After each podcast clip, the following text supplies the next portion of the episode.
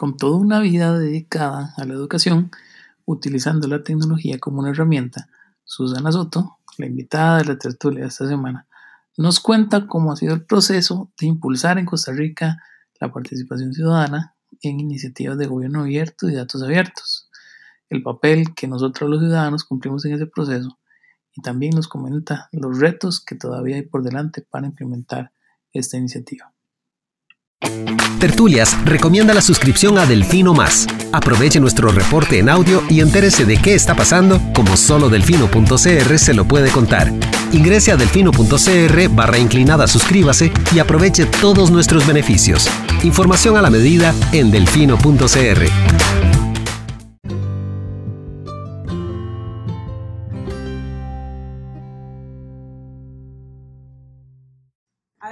también es el, el encuentro anual que tenemos en la comunidad latinoamericana de datos abiertos. Entonces es como los entusiastas de los datos abiertos, de las fiebres de los datos abiertos que nos, que nos reunimos. Entonces son dos, dos con datos y Ablatam. Eso nació porque nace como, como, pues primero nació con datos, porque con datos eh, lo hacen, se reúne la gente como de gobierno, la red GEAL se llama. Entonces se reúnen y dicen, bueno, esta cosa de los datos abiertos está pegando mucho, ¿verdad? Vamos a ver qué es lo que está haciendo. Y obviamente Gran Bretaña ya tenía camino andado, pero, pero en América Latina el sur era el que estaba, el cono sur, ¿verdad? el, que estaba como llevando la batuta en eso, sobre todo Uruguay y, y Argentina. Y algo de Chile por ahí. Y entonces la red general decide hacer con datos. Y mm, eh, un grupo ahí de locos, que digamos la gente de Data Uruguay y alguna gente del sur, eh, dice, sobre todo Data, fueron los que dijeron, bueno, ¿y qué tal? Porque no hacemos nosotros, aprovechamos para hacer nosotros una, algo chido. Ellos venían llegando de una desconferencia de la Open Knowledge Foundation y entonces ellos dicen, de hagamos como una desconferencia, pero de sociedad civil, no sé qué. Y es muy bonito porque la primera foto de Primera Brera Tanques fue ese de Montevideo en el 2013. Es un grupo de gente ahí, bonito y todo, pero un grupito. Ahora las fotos son de, de aquí en Costa Rica, eh, que fue en el, año pasado, en el 2017 eh, la foto era todo el escenario del Teatro de la Danza en, el SENAC y aquello lleno de gente, ¿verdad? ya no cabe en una foto. Este año la foto de Argentina fue grandísima también. Entonces, eh, cada vez hemos tenido que ir con métodos más sofisticados para hacer las fotos. Este año, por dicha, el espacio lo permitía, pero ya dijimos que el próximo año seguro va a tener que ser con drone. Sí. Pero entonces yo iba para el segundo, cuando yo, yo conocí a Relatán en línea, yo estaba en Twitter, estaba un día eh, trabajando en la, en la, casa haciendo algún proyecto que tenía que entregar, en una consultoría, no me acuerdo ya ni qué, y estaba ahí pegada de Twitter. Desde ese tiempo yo pasaba más pegada de Twitter y vi que vi algo, ya yo seguía el tema de datos abiertos porque ya yo estaba en el tema de gobierno abierto aquí, dándole seguimiento. Entonces vi que estaba pasando eso y había unos streaming eh, de, de, lo que estaba pasando en Condatos. Yo no abrirá tanto, todavía no. 2013, Condatos es una conferencia tradicional, Abrelatam es una de conferencias diferentes, son esto diferente, la gente, la, la, agenda se construye colectivamente, es como más, más loco, más bonito, más innovador. 2013. Y yo estaba ahí, yo todavía tengo esas notas porque yo comencé a oír y a, escuchar, a escuchar lo que estaban hablando y yo decía, pero ¿Cómo es que en América Latina está pasando todo esto en Costa Rica? No hablamos de datos abiertos, no hablamos de datos abiertos. Y yo, yo, yo venía, ya tenía rato siguiendo el tema, yo sabía lo que se estaba haciendo, pero ¿cómo están haciendo todo esto? Y, como, y yo decía, ¿por qué diablos no hay un solo? Porque además era gente de gobierno que estaba exponiendo, yo decía, pero aquí no hay nadie en Costa Rica. Y bueno, después supe que sí, que ahí había, estaban una compañera, Ana Sofía Ruiz y todo, pero no había nadie del gobierno, ¿me entiendes? Uh Dice, ¿qué puta, dónde está la gente del, Ministerio de Ciencia y Tecnología, verdad? Alguien, por lo menos, alguien. Bueno, la cuestión es que al final anunciaron que viene México el año siguiente. Y yo tengo que ir, yo tengo que ir a eso, yo tengo que ir a eso, yo quiero. Y en efecto, eh, en eso, en abril, eso fue, eso fue como en agosto, septiembre del 2013. En el 2014, a inicios de año, viene un compañero de Socialtic y Juan Manuel Casanueva viene aquí a dar un taller y en la hora de almuerzo me dice Juan Manuel, y yo a Juan Manuel ya lo conocía por cosas de software libre y cuestiones, y a la hora de almuerzo me dice Juan, oye, ya sacamos, ya tenemos fecha para abrir la TAM, tienes que ir. Y le digo, sí, yo tengo que ir, le digo, ¿cuándo? Me dice, el primero de, creo que era primero de octubre, sí, algo así, 30 de septiembre, primero de octubre, por ahí. Y le digo, yo quiero ir. Y le digo, Juanma, ayúdame. Le digo, yo no sé cómo. Le digo, yo de alguna manera llego, ayúdame a buscar porque yo creí que esos eventos eran como como los eventos de software libre que cada quien paga, su... pasaje y entre todos buscamos hospedaje comunitario, ¿verdad? Y así, y así siguen. Como, son las conferencias, digamos, entre todos. así sigue siendo los eventos de software libre. Hacemos hospedaje eh, colectivo, ¿verdad? Y toda la y buscamos, tú y dije, si me buscan, ¿dónde quedan? Cuando después me dicen, no, no, yo creo que hay oportunidad de que haya, no sé qué. Y en efecto, concursé por beca, me becaron y esa fue como la primera vez que salí con el tema de, este, datos abiertos. Y mm, me fui, pero entonces, eh, eso era como 28, 29, primero de octubre, algo así. Era 29, era 30, primero y 2, porque me acuerdo que era 2 de octubre, porque el último día nos sacaron de Ciudad de México, porque eran las protestas de, del 2 de octubre que todos los años se hacen allá por lo de Tlatelolco. Entonces nos llevaron a, a, Coyoacán, es decir, nos sacaron del centro y, pues, porque no querían que viéramos las protestas. Bueno, la cuestión es que entonces en eso estoy ya yo preparando viaje y me hablan que sí iba a Nueva York. Entonces Nueva York quedaba súper bien porque Nueva York era como 24 de septiembre.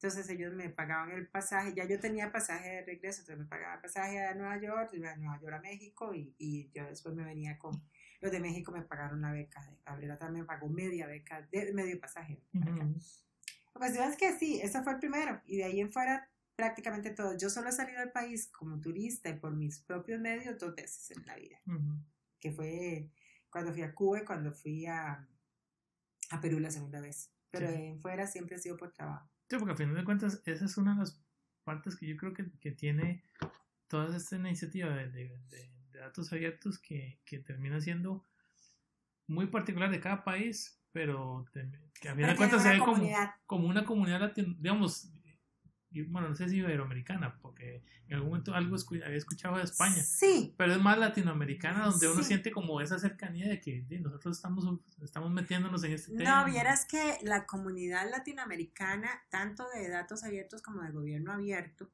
es, es, eh, es muy particular, es muy unida. Eh, hay muchas iniciativas de colaboración entre organizaciones y además de eso es eh, eh, la, envidia del resto del mundo, porque no existe esa camaradería y esa comunicación. Nosotros tenemos un grupo de chat, un grupo de, de, Telegram. que somos más de 300 personas, casi 400 ya. Ya, ya perdimos la cuenta, digamos, de quién está ahí, quién no, bueno, los, los, que ya nos conocemos, obviamente, pero, y ahí sale, la gente sale, habla y nadie se fija qué está hablando, bueno, excepto, ¿verdad? Que, que, ya los que nos conocemos y tenemos identificado, el, pero el resto vos llegas y vos decís, yo a veces me pidiste quién será, y ya por el tema que va hablando uno saca que es mexicano, que es argentino, que es esto, ¿verdad? Pero, de hecho, hay hasta unos cubanos ahí participando que han llegado a los sí en eh, cuando fue a la en, en Colombia en el 2016 participaron unos por primera vez unos cubanos.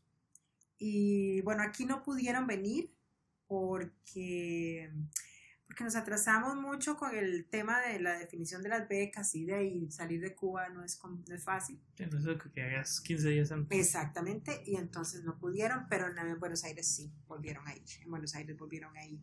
Y fíjate que, que, sí, entonces es eso, la comunidad es muy fuerte, es muy particular y bueno, es muy simpático porque además tenemos una vida social muy activa, ¿verdad? Y cuando hay actividades de, este tipo, lo, o sea, inmediatamente se arma un grupo especial que es para ponernos de acuerdo a dónde van a ser las birras, o dónde van a ser la, la salida de la noche, ¿verdad? Y eh, es cuando participamos en actividades como ahora, que ahora abre la TAN este año, fue en el marco de IODC, que es la International Open Data Conference, que es, es, es, mundial y se hace cada dos años. Y este año en Argentina era la sede, entonces se decidió no hacer con datos, pero sí abre la TAN. y Abrelatán entonces tuvo participación muy rica, más allá de América Latina. Pero cuando son eventos así, como IODC, o cuando participamos un grupo de latinos en IODC en, Ottawa, eh, el resto de los, de los participantes se pega a la banda latina y busca dónde irse. Entonces nosotros hemos andado con coreanos, con em, la otra vez había una gente de Kenia, de no sé qué, que busquiera, ¿dónde van hoy? ¿Dónde van hoy? ¿verdad? Pero sí muy rico el aprendizaje. Y si hay mucha colaboración, es eso de que vos en el chat podés decir, pensar en decir, oye, que, ustedes conocen a alguien que esté trabajando tal cosa y siempre alguien te va a contestar, siempre te van a dar, te van a poner un montón de enlaces, te van a poner un montón, y no faltará quien por mm, privado te dice, eh, mira, nosotros estamos haciendo a esto, si te interesa, y ahí comienzan y esto termina, eh, saliendo proyectos conjuntos.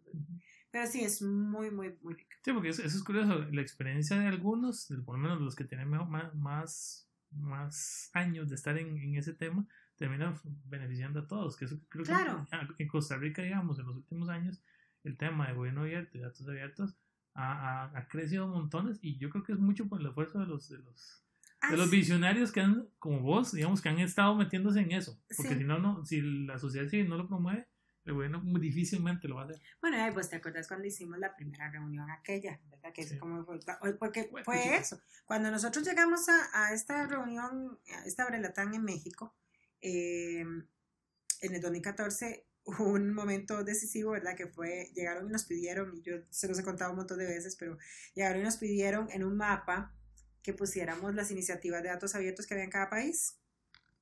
Y fue cuando cuando nosotros, los ticos que habíamos ido, éramos como cinco ticos, yo me acuerdo, y lo, veo, lo, siento como hoy, ahí sentada en una banquilla, con los post-it en la mano, que nos volvíamos a ver como, eh, entonces alguien decía, bueno, la gente de Ojo al Voto está haciendo cosas con eso y quieren hacer un API, ok, Ojo al Voto, no, pero eso lo voy a poner yo, o bueno, y está la plataforma de datos abiertos que se está haciendo en el gobierno, ok, sí, bueno, la plataforma. ¿Y qué más? Y por más que nos esforzábamos, no, logramos poner eh, algo más. Y entonces fue cuando dijimos, y la verdad que fue una cosa que los cuatro o cinco que estábamos ahí en ese momento, dijimos, hay que hacer algo. Y cuando regresamos, hicimos varios intentos de reunirnos y con, hacer algo, pero en realidad los que persistimos básicamente fuimos eh, Ignacio, mi socio en Abriendo Datos y yo. y, y fue cuando hicimos, y comenzamos a ver qué hacíamos. La primera actividad que hicimos, la que fue la primera actividad de datos abiertos que hubo aquí, eh, por lo menos desde sociedad civil, porque digamos, ya se habían hecho un par de, talleres desde gobierno en la iniciativa, en el contexto del primer plan de acción del gobierno abierto. Pero de sociedad civil, la primera actividad de datos abiertos que se hace la hicimos nosotros en, al día siguiente del, del, encuentro regional de gobierno abierto que nos tocó organizarlo en el 2014, que fue una locura porque también mucha gente no entendía qué era, esto, ¿verdad?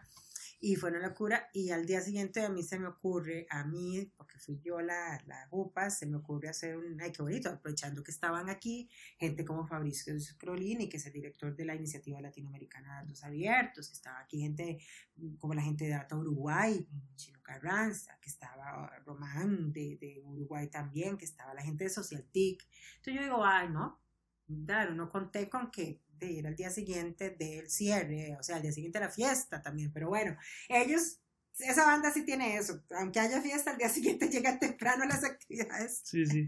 Y bueno, la, hicimos. Años, años y años de La hicimos ahí en, en, el, en, el, en el auditorio de Cateco, en, en aquí en, el de, que tiene el CICAP, y, y llegó bastante gente, fue una actividad que llegaron unas 40 personas tal vez, eh, había bastante gente en el auditorio, a pesar de ser un sábado a las 8 de la mañana, y llegaron. Y bueno, después de eso mm, estuvimos como qué hacíamos, pero nos robaba mucha energía saber qué hacíamos, si trabajábamos en gobierno abierto o en datos abiertos, que bueno, son están relacionados, pero las dos cosas había que moverlas.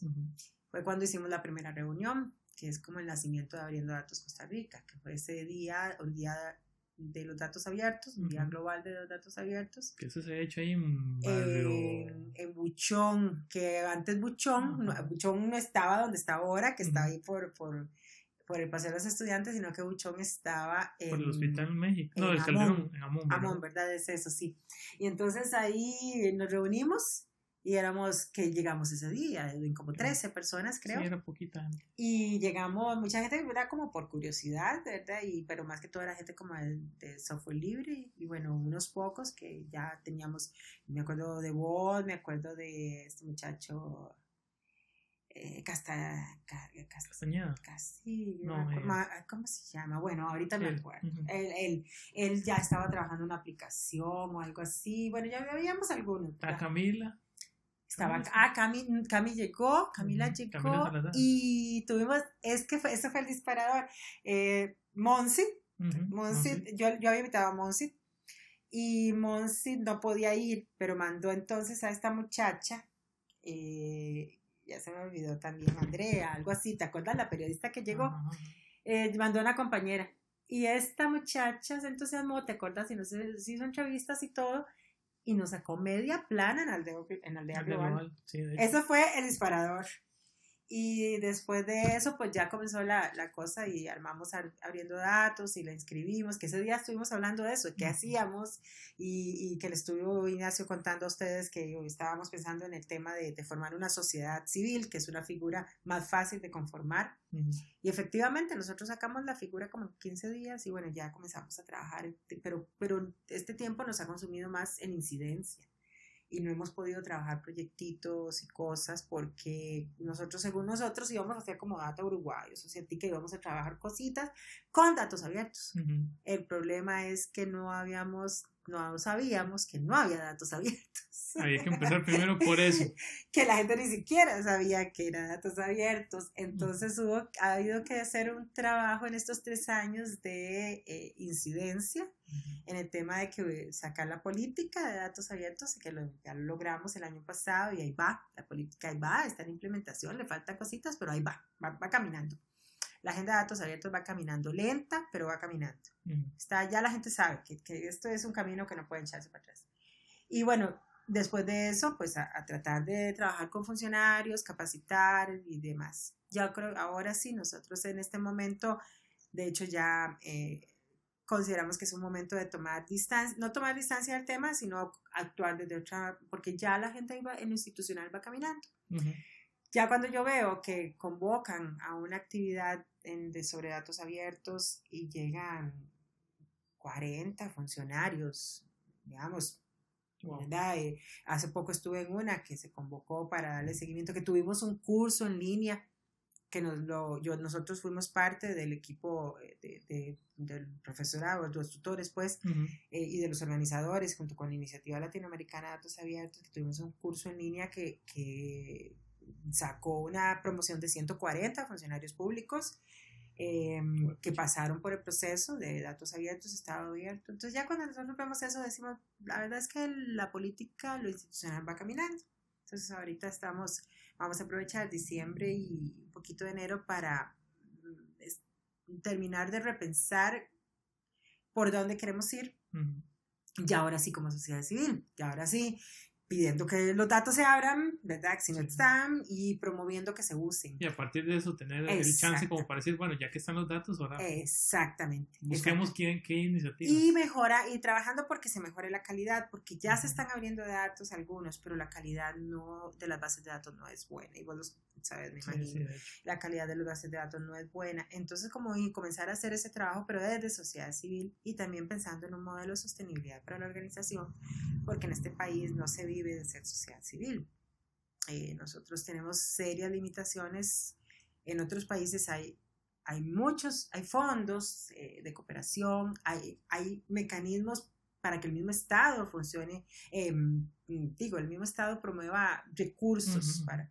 Me contaban, por ejemplo, ahora que estuve en Ecuador asesorando el proceso de, porque ellos van a entrar en el primer plan de acción del gobierno abierto y me, me llevaron allá para hacer una consultoría y me, me decían que ellos tenían un, un mecanismo en el que, bueno, que con Correa lo habían terminado quitando, pero que ahora se quiere volver a instalar, en el que parte de la, de la renta, de los impuestos que uno tiene que pagar, o sea, o sea más bien que, que vos le das a, una organización, vos le das a una organización de sociedad civil eh, dinero, eh, unas donaciones eh, o ese tipo de apoyos entran para deducción del impuesto de la renta. Eh, entonces son incentivos pequeños que, uno, que uno puede trabajar. Aquí yo creo que existe, pero solo para ciertas cosas, para ciertas causas benéficas o así. Pero allá era para todo el mundo. Bueno, la cuestión es que acá en Costa Rica no. nosotros, sociedad civil, eh, la mayoría trabajamos y es algo que la gente eh, a veces no sabe y cree que uno, porque tiene una organización, tiene un montón de plata o vive muy bien, pero en realidad acá los que la sociedad civil que puede vivir de esto son, son tres, eh, tres tipos. Los, los, líderes sindicales, donde sí hay un financiamiento porque los, sus agremiados pagan una cuota, etc. Eh, cierta sociedad civil, algunos grupos que son un poco más de, ¿cómo les llamara? Como organizaciones un poco más corporativas, por decirlo así eh, que, trabajan temas que están vinculados a redes internacionales, digamos, y entonces acá son eh, el brazo para Costa Rica, ¿verdad? Y entonces tienen asegurado por lo menos el funcionamiento mínimo. ¿verdad? Que es que el tema... Y, y, están los otros que ya son organizaciones que han, logra, que han logrado encontrar también un modelo de sostenibilidad como Mar Viva o, o Fundación Neotrópica, estos que ya tienen muchos años y que han logrado un modelo interesante de sostenibilidad. Y en otros lados del mundo también lo se claro, así, entonces dicen, no, queremos hacerlo en Costa Rica. Exactamente. Entonces nosotros estamos como en eso, tratando de definir cuál va a ser nuestro modelo de sostenibilidad, porque el problema es que a, uno, a vos te dan plata para operar proyectos pequeños, o bueno, o grandes también, pero, pero son proyectos, entonces tienes plata para el proyecto pero nadie en ningún proyecto te pagan el, el, funcionamiento diario. Entonces uno tiene que estar ahí manejando plata para un lado y para otro y viendo cómo haces. Nadie te paga las reuniones de, por ejemplo, yo, yo soy parte de la Comisión Nacional de Datos Abiertos y fuimos parte de la Comisión Nacional de Gobierno Abierto. Eso a mí, además de eso, llevo la secretaría.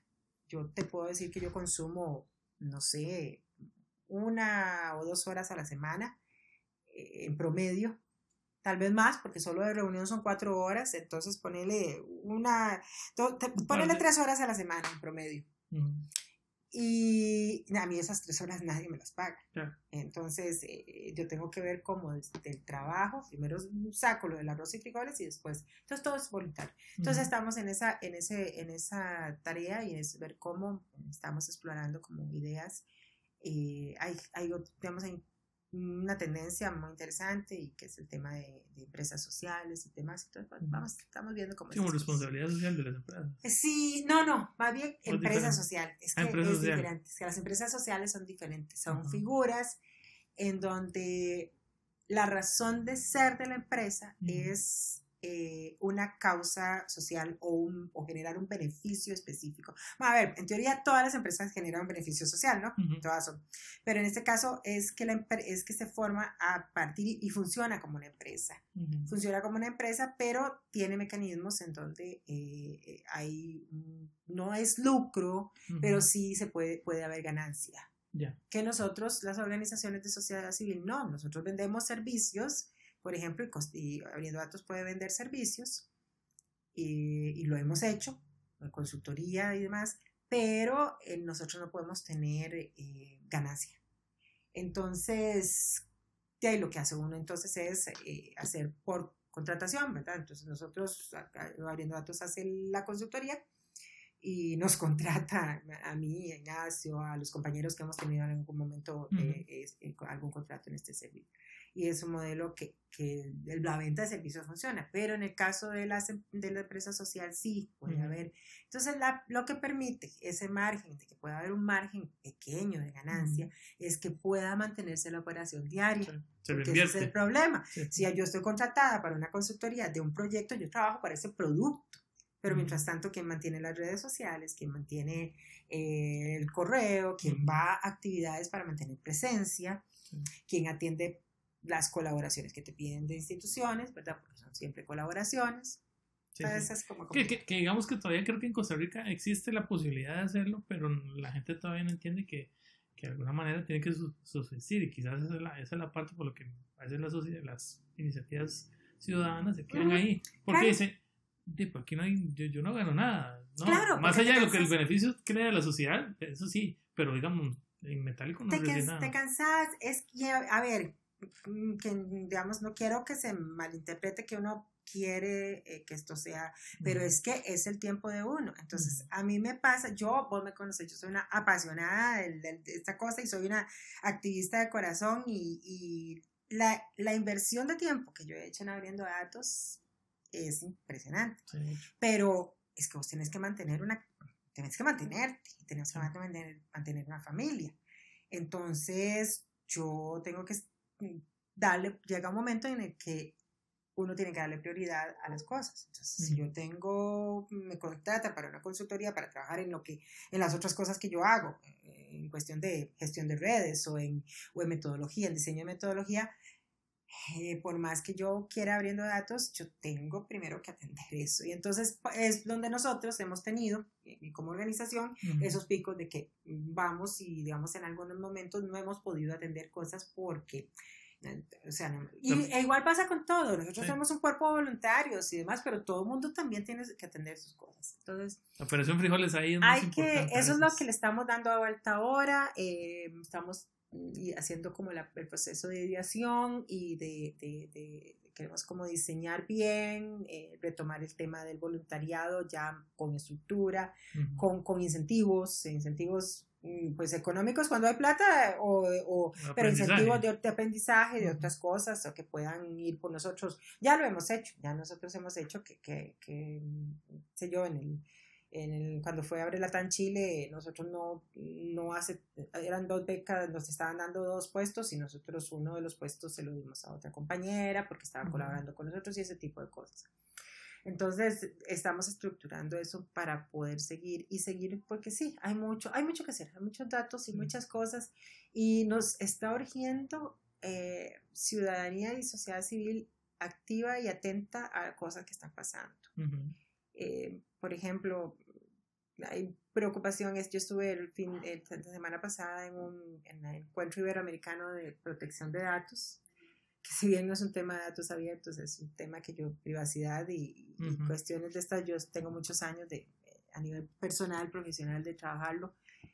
Y, y cosas donde vos escuchás alcaldes que, que cuentan que están, que tienen cámaras de vigilancia, que Raxa les está ofreciendo el servicio de reconocimiento facial, y entonces uno dice, no, pero suave, pero entonces, ¿dónde está? Tenemos que estar, sí, no sabe qué se está dando y qué es lo que viene, pero entonces uno ya se vuelve un poco...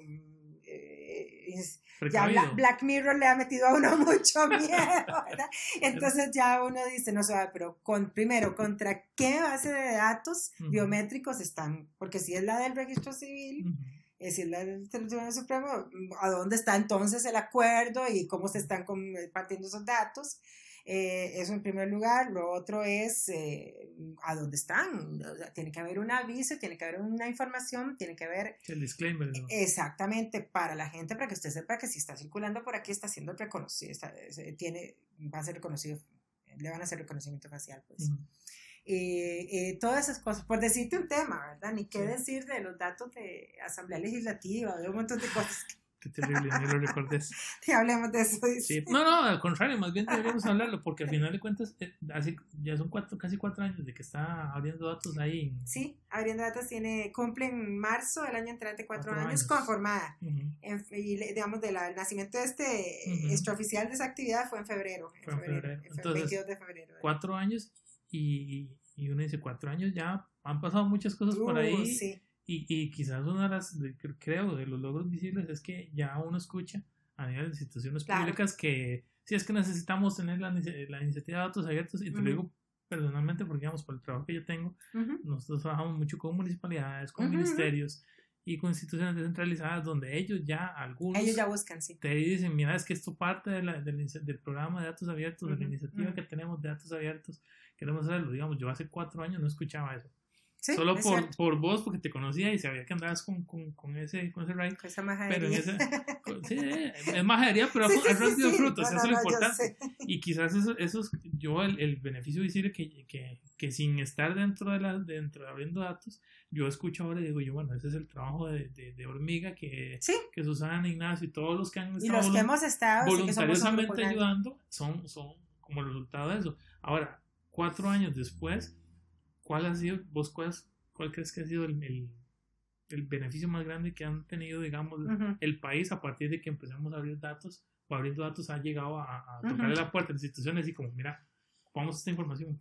Sí, vamos muy lento. Eh, yo, hay un amigo, un consultor que se llama David Zamora, que trabajamos también en estos temas, que tiene una diapositiva muy bonita en sus presentaciones en donde pone una un puma un chita, ¿verdad? Esto el animal este más veloz del mundo, eh, y pone atrás un, un, elefante y un ratoncito o algo así por ahí, y entonces es como sociedad civil o la ciudadanía, ¿verdad?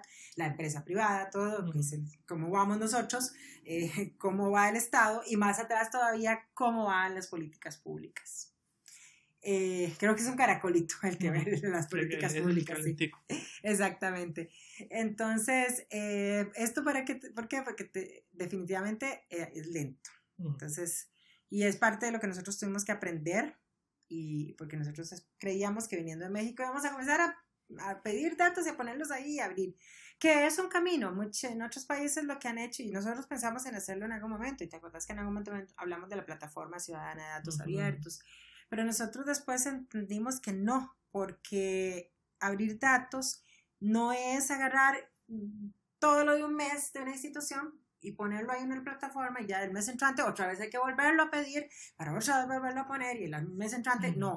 Abrir datos y los procesos de apertura de datos lo hemos llegado a entender con lecciones de otros países y demás que es un proceso que tiene que volverse parte de los servicios de la institución, parte del organigrama, parte de la dinámica, parte del flujo de la información. El tema para que en algún momento logremos que los datos sean abiertos por defecto. Entonces, primero hay que hacer un trabajo de datos abiertos por diseño, decir, vamos a hacer un proceso así y vamos a abrir ABC para que poco a poco eso vaya devolviéndose, sea cíclico, sea más bien no cíclico, sino iterativo. Sí, se vuelve parte del proceso. Exactamente, y se vuelva parte del proceso. Entonces, bueno, entonces para eh, llegar a eso estamos muy lejos. Sin embargo, vos lo decías ahora. Ahora las municipalidades te abren datos, eh, bueno, quieren abrir datos, las instituciones saben que tienen que hacerlo, y ya no es como antes, a mí nunca se me olvida cuando estábamos haciendo el segundo plan de acción que ah, llegó una, una, empresa, dijo que quería hablar con nosotros y eh, participar en las actividades que estábamos haciendo de consulta. Y nosotros como muy precavidos, porque con el tema de empresa hemos sido muy precavidos para, ¿verdad? Por, por aquello de, de los intereses y demás. Y entonces les dijimos, bueno, muy bien, tomémonos un café primero antes de invitarlos a una reunión donde hubiera ciudadanía o así. Y ellos llegaron presentándose y nos dijeron, hola, eh, nosotros somos eh, tal, nosotros vendemos, eh, no, no vendemos, nosotros le, nosotros le vendimos a X municipalidad gobierno abierto el, gobierno, el gobierno abierto que tiene.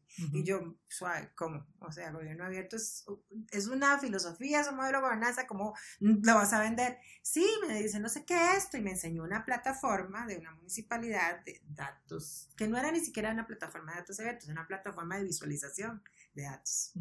Y entonces había eso porque, porque en ese momento la gente comenzaba a, abrir de, hablar de datos, pero éramos ciertos, los que teníamos alguna ventaja, y algunos más vivillos aprovechaban esa ventaja, ¿verdad?, para hablarle, y la municipalidad no entendía. Ahora ha habido muchas, varios actores, y no ha sido solo abriendo datos, ha sido, por ejemplo, Trust for the Americas, que es un, es un programa de la OEA que ha trabajado con municipalidades, el mismo... Eh, el mismo proceso, la misma estrategia de gobierno abierto que se tuvo de, primero desde el eh, Ministerio de la Presidencia y que ahora lo tiene el Ministerio de Comunicación. Eh, diversas eh, actorías que han entrado ahí a, impulsar esto. Entonces, Y ahora la gente te habla y te dice sí. Y ellos saben que cuando hablamos de datos abiertos, hablamos de datos en formato abierto. Ya, ya, no, te dicen, eh, sí, claro, tenemos datos abiertos y aquello es un montón de PDF, una colección de PDF. Exactamente. O, o peor todavía, las fotos de los documentos, ¿verdad? Eh, JPG de los documentos. Oh. sí, y usted ve a ver cómo saca eso. o escaneados, o escaneados. Sí, todo está digitalizado está digitalizado como un JPG, bueno, ese tipo de cosas. Entonces ya eso es el primer, la primera ganancia que yo diría. Y a mí me lo decía alguien, un conocido eh, un muchacho que trabaja muchas cosas de innovación y liderazgo, César Barrantes, me decía cuando era tan, el día que yo estaba más cansada, me dijo algo y yo creo, no sé si lo dijo por subirme el ánimo, pero lo logró. Y me dice, dice, claro, yo te conozco, claro que sí. Eh, vos sos la primera persona que yo oía hablar de datos. Se lo acabo de decir a fulano. Esa es señora que va ahí en la que, la primera que yo oí hablar de datos abiertos en Costa Rica. Le digo, bueno, yo no sé si fue así, yo creo que hubo otra gente antes que yo, pero bueno. La cosa es que todavía hablan. La segunda cosa importante que se ha logrado es eh, haber sacado la política eh, nacional de datos abiertos, que si bien es un decreto y tiene acción limitada, ¿verdad? O un campo, un rango limitado de, de aplicación o de obligatoriedad, eh, porque solo el gobierno central, si bien eh, es así delimitado, hay, ha generado interés. Y vos sabes que, que ha, generado interés porque las instituciones son muy competitivas, ¿verdad? Ah, para se pican, Costa Rica, en Costa Rica se pican. Y, nos, y nos encantan los índices, nos encantan los índices. Y nos encanta cuando salimos en tercer lugar después de Chile y Uruguay. Ese es nuestro, ahí nos quedamos, ese es nuestro top. Pero bueno, la cuestión es que ellos, las instituciones, el, esto ha ayudado eh, y, hay y a pesar de ser del ámbito de aplicación del gobierno central, hay muchas instituciones autónomas que, quieren, que, quieren unirse. Entonces, por ejemplo, en este curso que te digo que tuvimos en línea, eh, que fue financiado por el BID y toda esta cuestión, eh, este curso era inicialmente para la implementación de la política y sin embargo participaron muchísimas autónomas que no tenían nada, obligación, digamos. Y eh, ahí están haciendo sus, sus, esfuerzos y todo. Entonces, va muy lento. Va muy lento y se requiere todavía una mayor comprensión del proceso, pero ahí va, ahí va. Tenemos el obstáculo y eso es una cosa que no hemos logrado crear el, el, portal nacional de datos, pero bueno, vamos también en eso. Y desde la Comisión Nacional de Datos, que es la que está creada para implementar la política, estamos elaborando la guía de apertura para que las instituciones comiencen a trabajar como... Que hablemos todos el mismo idioma. Exactamente. Sí, porque quizás esa es la parte más retadora para las instituciones cuando vos llegas y decís que vean, yo vengo por, por, por, para eso ustedes tienen sus datos abiertos en formato abierto, entonces... Como ¿Qué me está hablando esa muchacha? ¿No entiendes qué me está hablando? Bueno, no, es, es esto, esto y esto. Ah, ok, ok, excelente. Y el proceso, digamos, el proceso de cómo publicarlos, porque hay mucho todavía, mucho, pues, eh, nosotros tenemos un gran problema, que es no contar con una ley de acceso a la información. O sea, somos, tenemos un honroso, famoso, formamos parte de un honorable grupo de países en el mundo como Cuba, Venezuela, Bolivia, que no tenemos ley de acceso a la información. De hecho, en América solo esos cuatro países quedamos sin ley. Y eso hay, es un problema. ¿Por qué? Porque si bien está en la Constitución de que la información es pública, bla, bla, bla, da pie a muchas cosas como no tener claro cuál es la información que realmente no puedes dar. Entonces hay que ir a buscar en leyes por aquí, por allá dispersas, cuáles son las excepciones, porque toda la información generada es pública por en principio, pero tiene excepciones. Entonces ahí los funcionarios, y yo no los culpo, yo no culpo al funcionario, porque si vos no tenés un marco legal, un marco normativo claro en el cual actuar, vos, yo soy funcionario, me llegan a pedir información y yo tengo dos chances, se la doy y me juego, como no sé si estoy actuando bien, me, juego el puesto o por lo menos un proceso ¿verdad? Administrativo. O le digo a la persona que no y que vaya a pelearla a la sala constitucional. Yo, si yo fuera funcionario, posiblemente, bueno, yo no, pero porque ya con el conocimiento ya uno no puede, pero, pero digamos, yo me pongo en el rol de la persona funcionaria y yo entiendo. Va para la segunda opción. Entonces, la ley de acceso es una cosa que necesitamos para todos, para funcionarios y para nosotros, para operar. Entonces, falta eso y falta mucha. Entonces, la guía lo que pretende es como de enseñarle a la gente y decirle, vea, si, hay datos sensibles, usted no va a dejar de publicar la base por eso.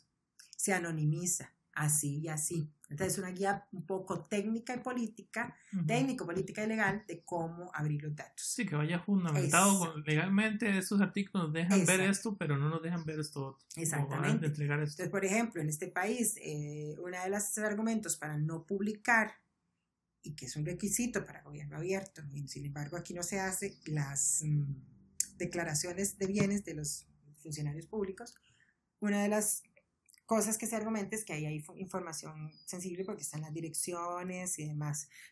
No hace falta, no publiquen las direcciones, se anonimiza. Pero si está respaldado por la ley, se quita, se, se quita eso, se ve, se, hay los que van a necesitar verlo posteriormente, ya, para eso ya entra ya para eso hay un proceso, yo te pediré una orden judicial si es que lo quiero, en fin, eso es otro proceso.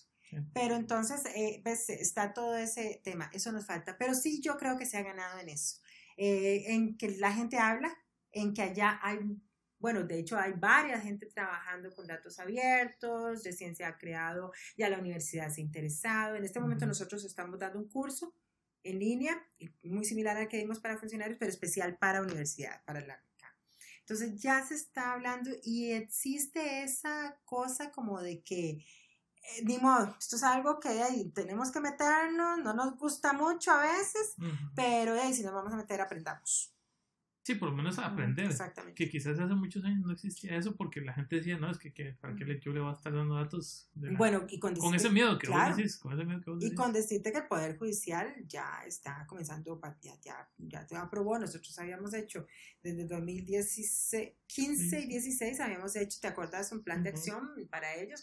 Habíamos hecho una consultoría para ellos y les hicimos un plan de acción. Ya eso va en, dentro de lo que están haciendo con la política de justicia abierta. Ahora, de ahí a que los datos que tienen que estar estén, tenemos mucho camino, pero es, es donde creo que es ese giro que nosotros queremos darle ahora abriendo datos y que creo que no solo abriendo datos, sino muchas organizaciones y muchos ciudadanos tendremos que entrar, es en pedir la, acostumbrarnos a pedir la información. Y bueno, a mí, por ejemplo, te pongo el ejemplo de la, de la Asamblea Legislativa, que es una de las cosas que yo estoy haciendo como en hormiguita, que es eh, pidiendo cada vez que puedo, porque no siempre puedo, pidiendo los datos de, de las votaciones. Los datos de las votaciones, acá las votaciones eh, electrónicas de la Asamblea se pusieron en el 2000, 14 o 15, si no me equivoco, en el 15 creo que fue, por ahí, creo que fue en el 15. Pero resulta que el sistema, y ahí es otra cosa que tenemos que pensar en los sistemas, y para eso hay que entrarle muy fuerte a la gente de TI, a la gente que hace contrataciones en el, sector público, ¿verdad? Porque tenemos que, de ahora en adelante, algo que debería tener el decreto o algo que debería tener una ley es que los sistemas que se contraten tienen que generar los datos. Si, si generan y recolectan datos, tienen que generarlos de una vez en formatos abiertos. El sistema este que tienen en la asamblea lo que te genera es una imagen. Por supuesto que pues si yo sabemos que los datos en algún lugar están y circulan y es cuestión de que... Sí, porque la imagen sale de algún Por supuesto, la imagen sale de algún lado, la imagen es una visualización. Entonces, pero a mí me insisten en la asamblea, me han dicho que no, que los datos no, porque el sistema es propietario, porque aquí, que allá, que bla, bla, bla. ¿Todavía siguen apagando los servidores, ahora que me acuerdo? No, por dicha no. no, ya eso lo logramos. eh, desde el 2000 15 que hicieron el, el, portal que tiene ahora, que tiene muchos problemas, pero bueno, ese es otro tema. Eh, desde 2015 eh, ya no, no, se pagan los, los servidores los fines de semana, no cierran con la asamblea. Sí, Porque es que además la asamblea cierra los viernes a mediodía, ¿verdad? Entonces era como... si no han escuchado la, la, la, historia suiza, porque ellos apagan los servidores, apenas el, termina de cerrar la asamblea, si el último... Sí, sí, sí, sí, sí. Sí, así es. Y el fin de semana uno podía acceder al sitio. O sea, era un sitio web como, con horario de oficina. Bueno, mm, no horario de oficina porque entre semana pasaba encendido en la noche, pero, pero no, no terrible. fin de semana no. Pues la cuestión es que entonces eso se genera en una imagen. Entonces yo, eh, parte de lo que estamos haciendo ahora es mm, haciendo lo que queremos hacer es pedir y pedir y pedir y pedir los datos de tal y tal votación eh, eh, en, en que nos lo den en un Excel por lo menos, ah, ¿verdad? Eh, ya, ya pedimos los primeros y nos lo dieron en un PDF, pero bueno, ahora viene el otro, ¿verdad? Pero es pedirlo, porque para, para, para, para comenzar a presionar para que en algún momento, después de, no sé, después de 100 pedidos, se entiendan que tienen que abrirlos, ¿verdad? Por decirte algo, es una cosa, por decir algo que podemos hacer desde la sociedad civil.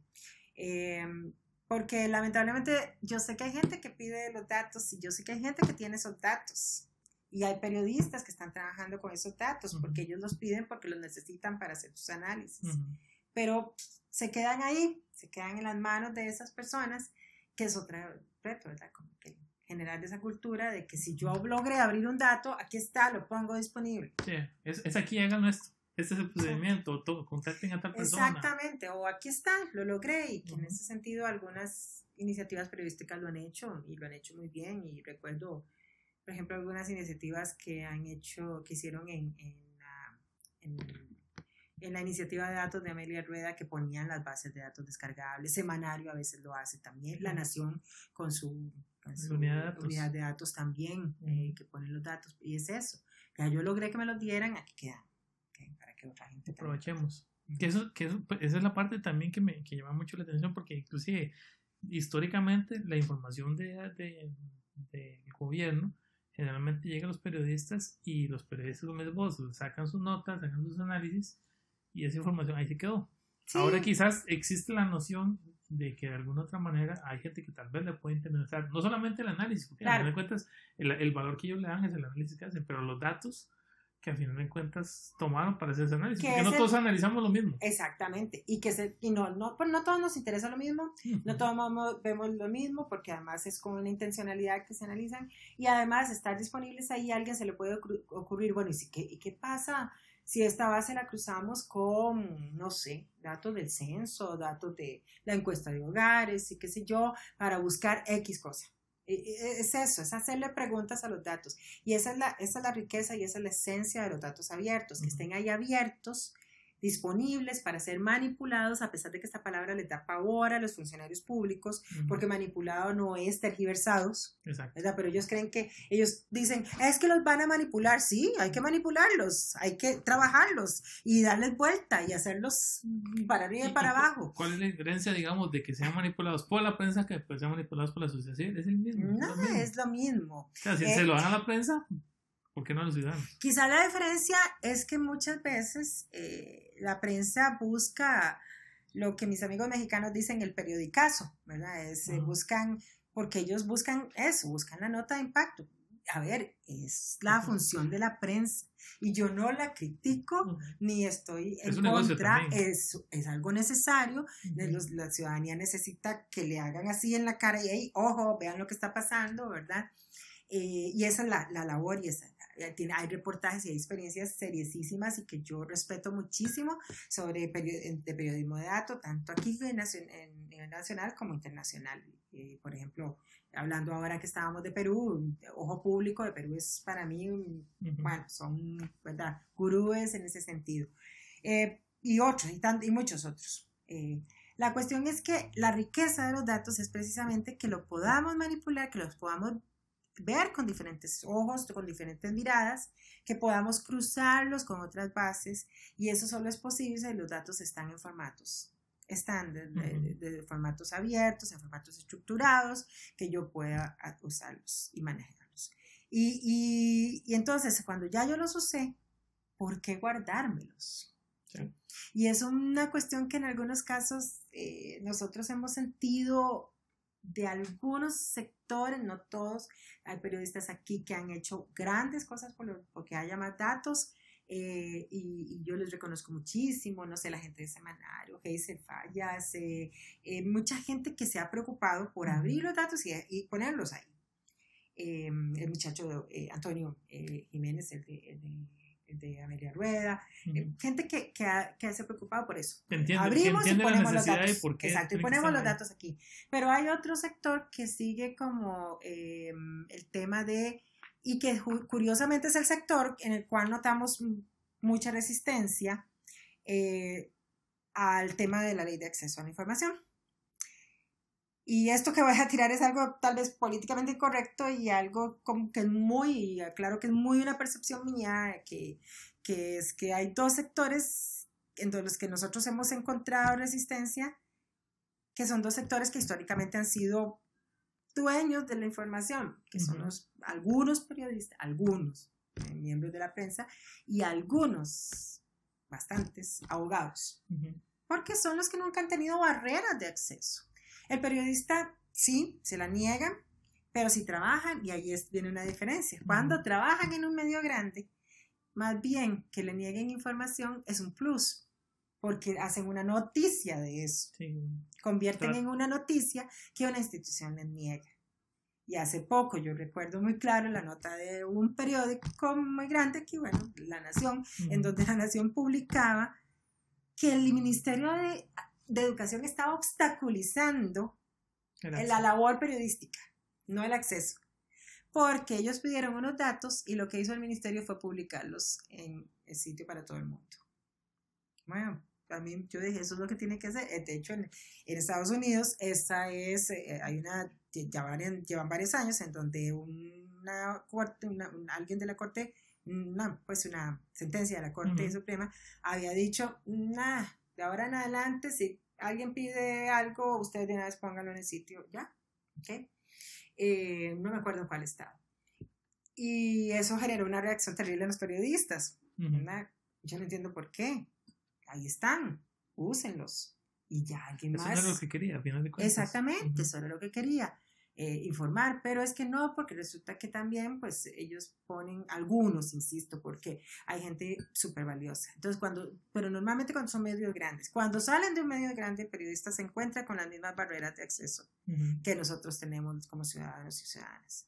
O cuando son medios locales, por ejemplo, y ahí está la voz de Guanacaste que ha hecho una labor fabulosa que ha trabajado mucho que sigue trabajando el tema de datos abiertos y de acceso a la información con, con las comunidades y que tiene muy claras las barreras de acceso a la información en el, en el país.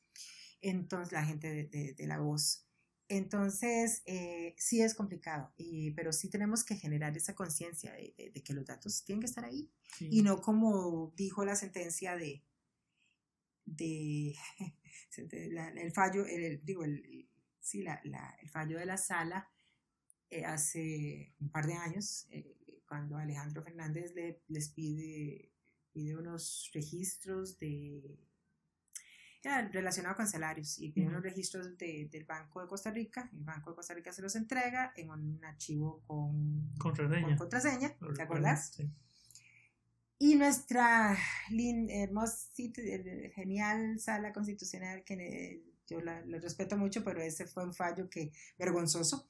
Eh, por cierto, creo que Fernando Cruz era el que ponía esto, no, no, no sé, no estoy segura, pero creo pero ellos le estaba, y ponen ellos en la, en el, por tanto, ¿verdad? Eh, ponen que, em, que los datos estaban ahí, que no se había violentado porque los datos se habían sido entregados, que en todo caso los datos podían ser, ojo, transcritos o impresos.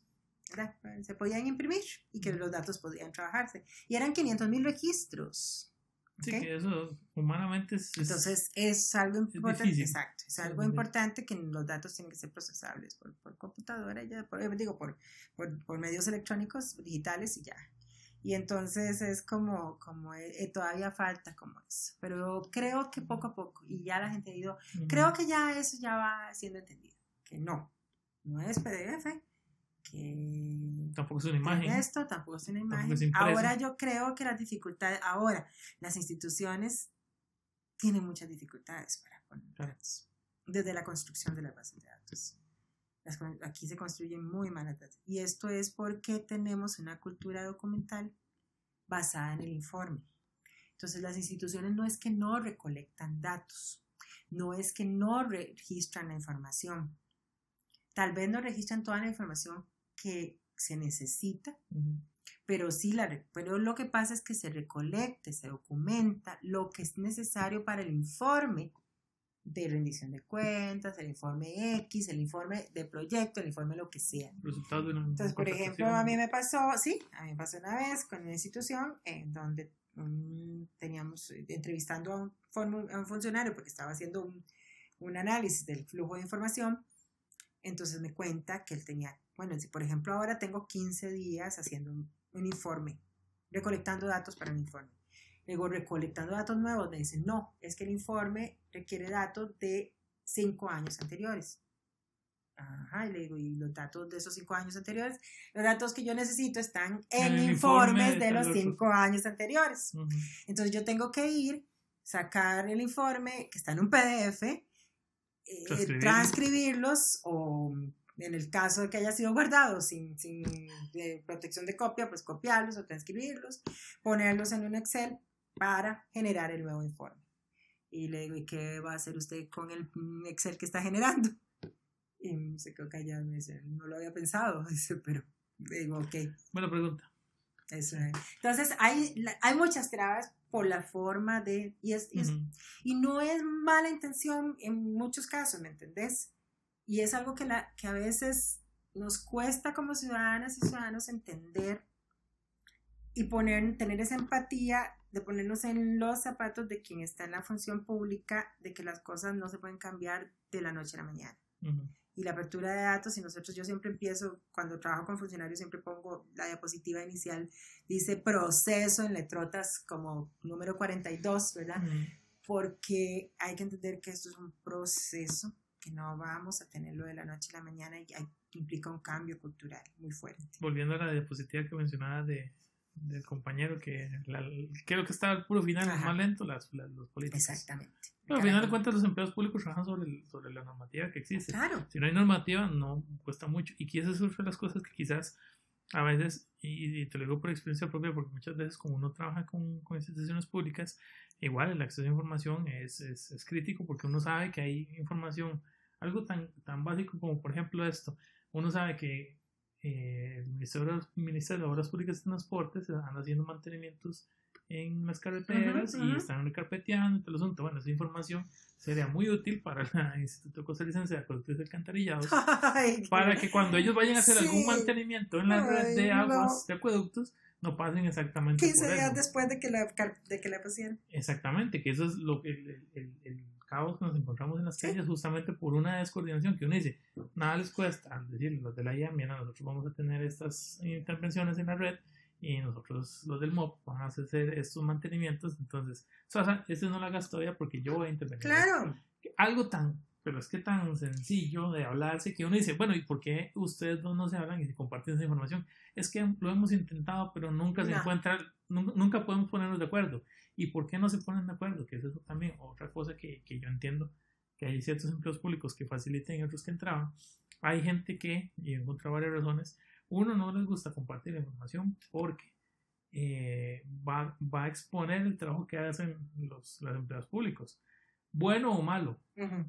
Uno. Dos, los, em, eh, las instituciones no comparten esa información porque dicen, no, es que a mí me costó mucho dinero, mucho esfuerzo, mucho tiempo hacer como si el, dinero no fuera nosotros. pero, Y yo no quiero darle eso tan fácil a esa otra institución porque ellos no, no, gastaron nada. Entonces uno, escucha eso y entonces, bueno, pues que es beneficio para, no solamente para ambas instituciones, sino es para toda la sociedad. Entonces muchas veces entiende uno que la traba para llegar a esos datos es justamente eso, porque los empleados públicos no quieren exponerse, no quieren, inclusive hay algunos que no exponen porque se taparía un montón de cosas de corrupción que uno diría, pero ya, ya, entendí por qué.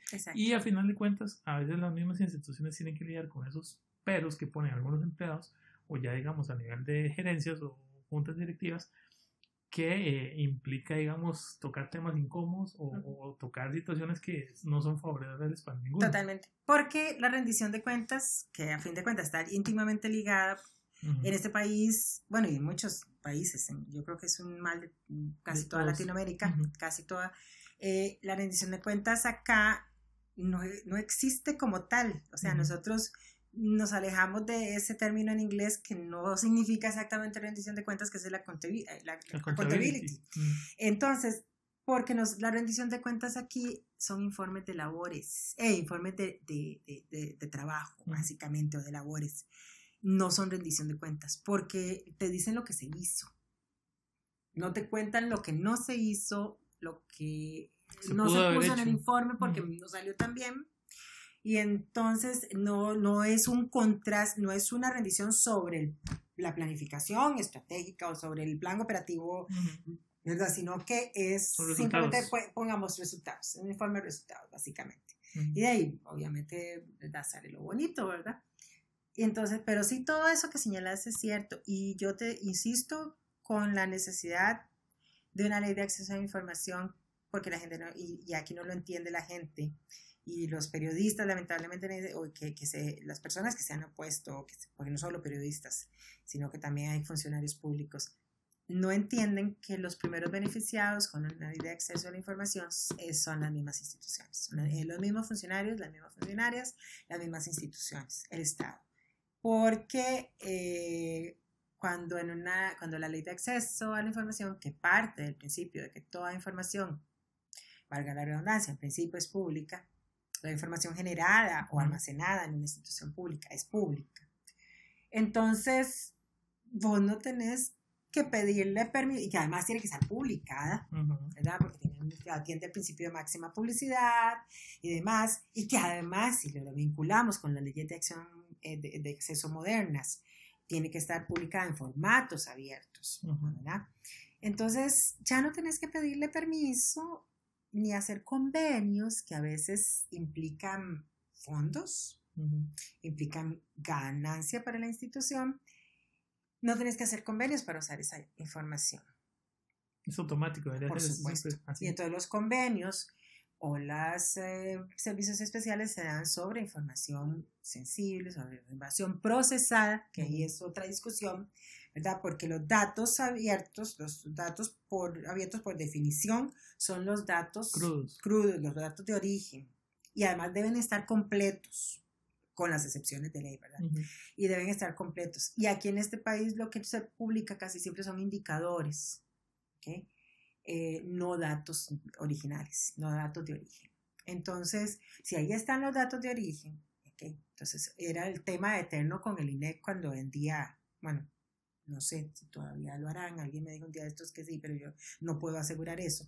Eh, pero antes cuando vendían los datos y, bastante caros y todo, el tema era que ellos decían, es que es un trabajo que nosotros, lo que vos decías, es un trabajo que nosotros hemos hecho.